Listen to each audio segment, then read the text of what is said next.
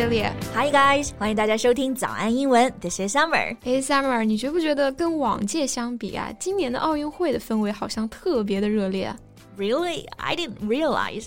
I guess I'm pretty devoted and excited every year. All right.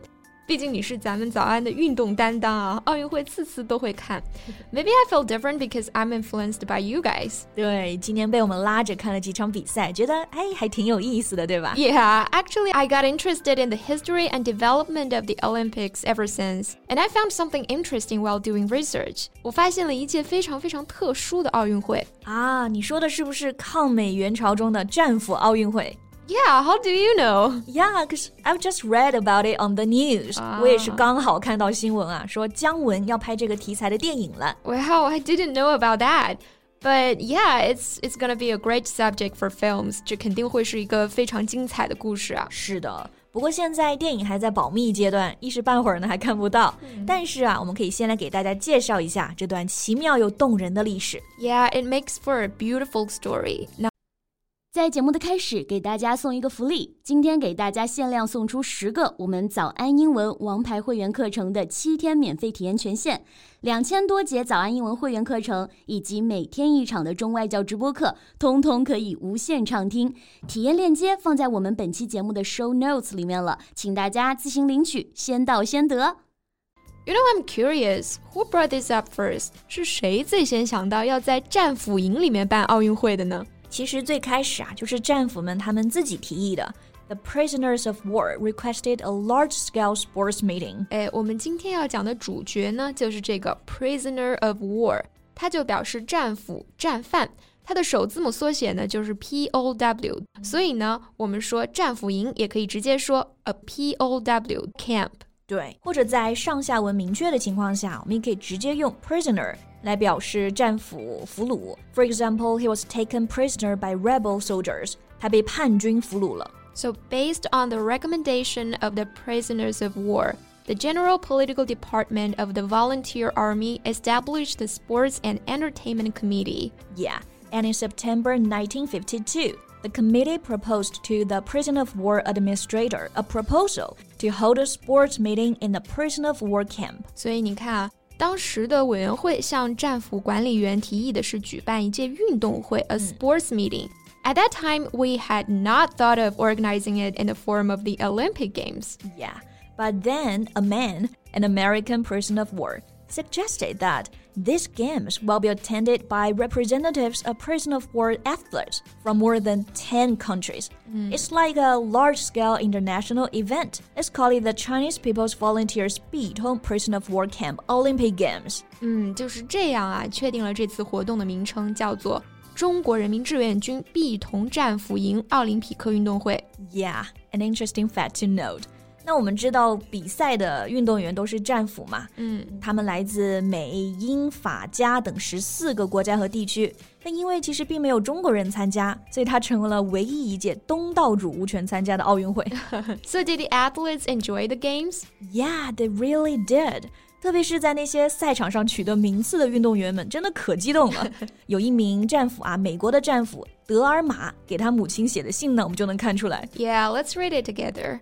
American prisoner of war Delmer G. Miller said in a letter to his mother, I participated in a sports meeting in the North Korean Volunteer Army POW camp. Athletes from more than a dozen countries all participated.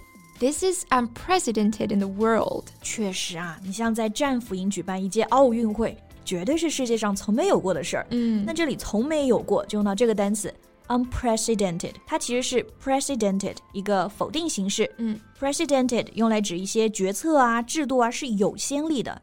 那如果加上否定前缀 u and un，unprecedented，它就表示前所未有的、空前的、史无前例的。没错，而且办奥运会啊，肯定是要有奖品的嘛。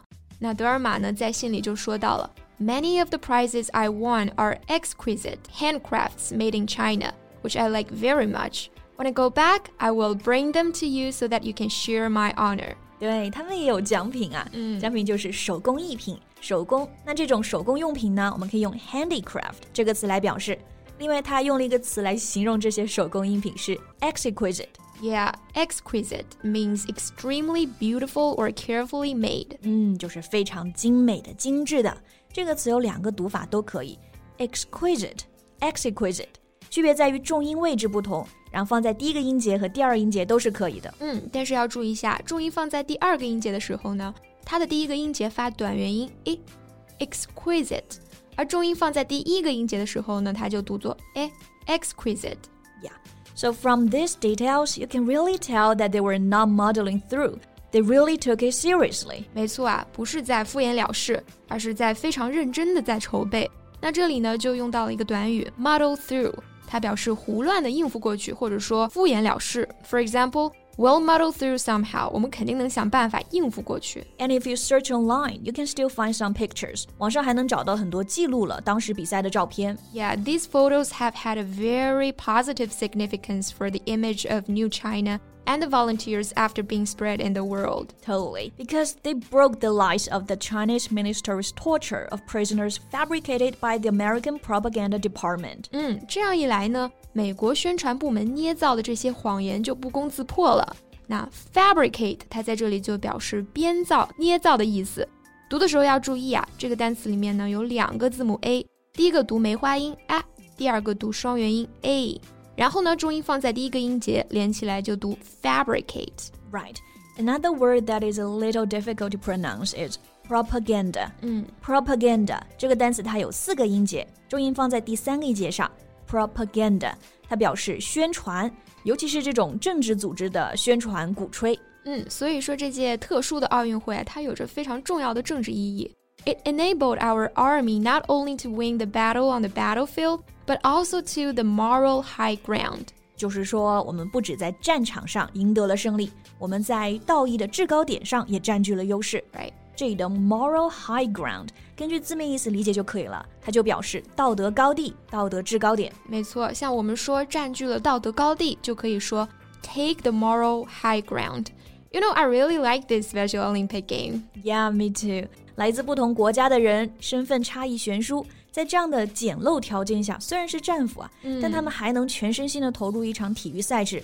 我觉得这就是奥林匹克精神的最好体现了。Yeah, we didn't have control over the war or the politics of our countries. We didn't have control over where we were born, where we came from, or were going to.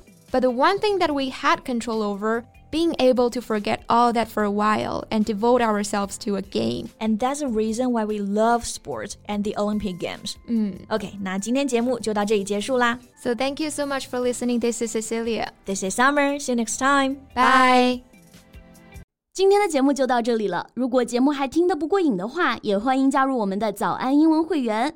成为会员，您就可以无限畅听我们每天一场免费的中外教直播课，以及两千多节原创系统课程了。今天我们限量送出十个七天免费试听权限，试听链接放在我们本期节目的 show notes 里了，请大家自行领取，先到先得。